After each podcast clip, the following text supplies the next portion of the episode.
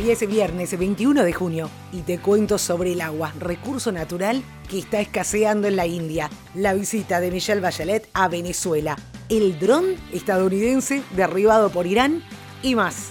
Esto es El Franco Informador, tu mejor opción para estar al día con las noticias, de manera fresca, ágil y divertida, en menos de 10 minutos y sobre la marcha. Gracias por estar ahí todos los días. Soy Soledad Franco. Allá vamos cada vez se pone más énfasis en cuidar los recursos naturales y principalmente el agua. Millones de personas están quedando sin agua utilizable en la ciudad de Chennai, en el sur de India, que actualmente está experimentando grandes sequías y una crisis del agua que empeora rápidamente. Al menos 550 personas fueron arrestadas en la ciudad de Coimbatore por protestar con contenedores de agua vacíos frente a la sede del gobierno municipal, acusando a los funcionarios de negligencia y mala administración. Mientras tanto, cuatro embalses que abastecen a Chennai, la capital del estado y la sexta ciudad más grande de la India, se han agotado. En Venezuela, el vicepresidente sectorial para la planificación, Ricardo Menéndez, ofreció una rueda de prensa con un balance sobre la reunión sostenida con la alta comisionada de la Organización de las Naciones Unidas para los Derechos Humanos, Michelle Bachelet. Las reuniones que hasta el momento ha sostenido la representante chilena para la ONU se llevaron a cabo en la sede de la Cancillería de Venezuela en la ciudad capitalina Caracas.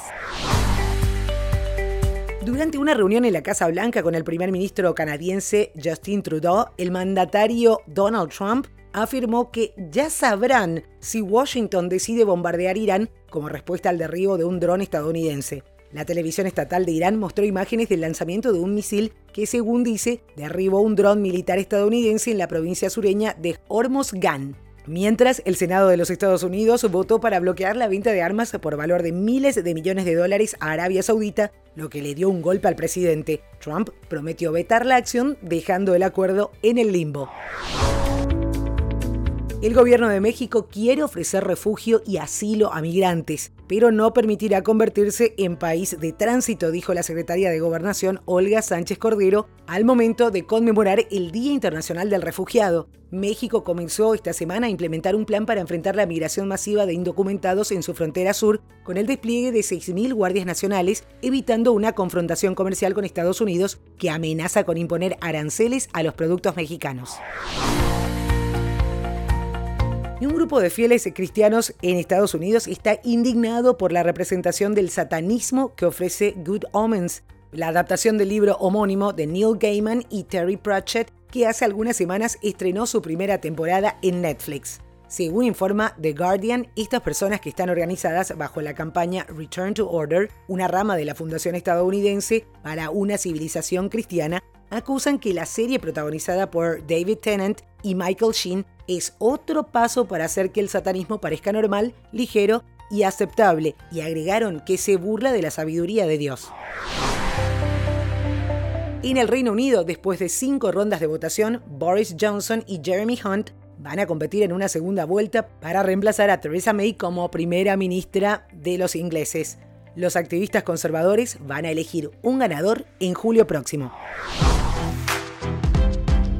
Google decidió retirarse del mercado de las tablets de fabricación propia y de ahora en adelante va a enfocar su trabajo de hardware en el ámbito de los computadores portátiles. En este escenario, mientras no habrían nuevas tablets en el futuro cercano para Google, y desde Computer World indican que sería muy probable que el Pixelbook 2 se presente en los próximos meses.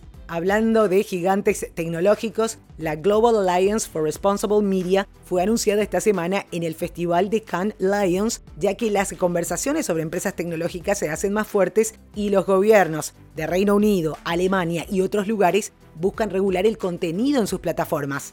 La alianza fundada por miembros de la Federación Mundial de Anunciantes, con sede en Bruselas, es importante porque es la más grande de su tipo. Su primer objetivo fue crear un grupo de trabajo para priorizar los pasos y crear acciones, procesos y protocolos que impidan que el contenido no deseado se propague en línea, según informó Axios.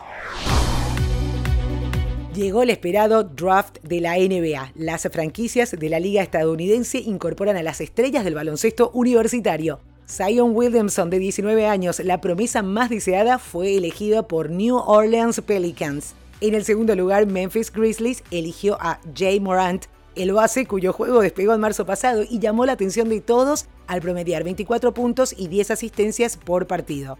El podio de los escogidos lo cerró Rowan Alexander, RJ Barrett, quien se unirá a New York Knicks y se transformó en el primer canadiense escogido entre los seleccionados del draft.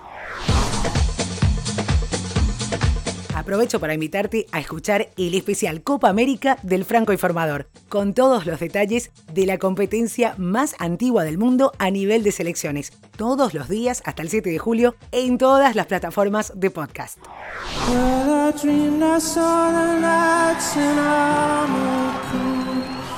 Tom York, el genio musical tras la voz de Radiohead y otros gigantescos proyectos musicales, va a estrenar un nuevo álbum solista. Pero eso no es todo, porque así como se puede ver en un trailer, cuyo link te dejo en los detalles de este episodio, vendrá acompañado de un corto que se estrenará en la plataforma de streaming Netflix. Tendrá tres canciones del próximo disco que se llama Anima. Este último va a salir el 27 de junio en todas las plataformas de streaming y más.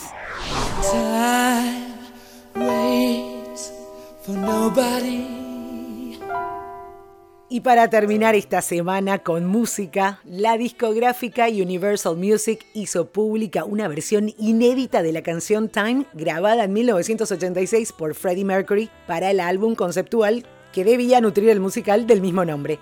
Estuvo enterrada durante cuatro décadas en los archivos del legendario artista y después de dos años de trabajo, la canción ve la luz editada bajo el título Time Waits for No One gracias a la labor del músico, compositor y productor Dave Clark, creador de esta pieza.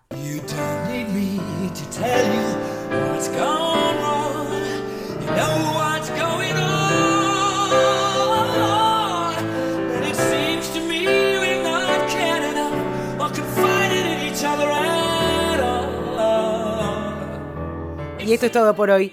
Ya estás al día con la información. Te recuerdo que tenés los links de cada una de las noticias en los detalles del episodio del día francoinformador.com barra episodios. Ahí tenés un reproductor en el cual podés escuchar este podcast. Y claro, en todas las plataformas de podcast que existen. Y seguinos en las redes sociales, arroba francoinforma en Twitter, francoinformador en Facebook e Instagram. No olvides recomendarnos, que es la mejor manera de seguir creciendo. Te espero de nuevo el próximo lunes con más noticias.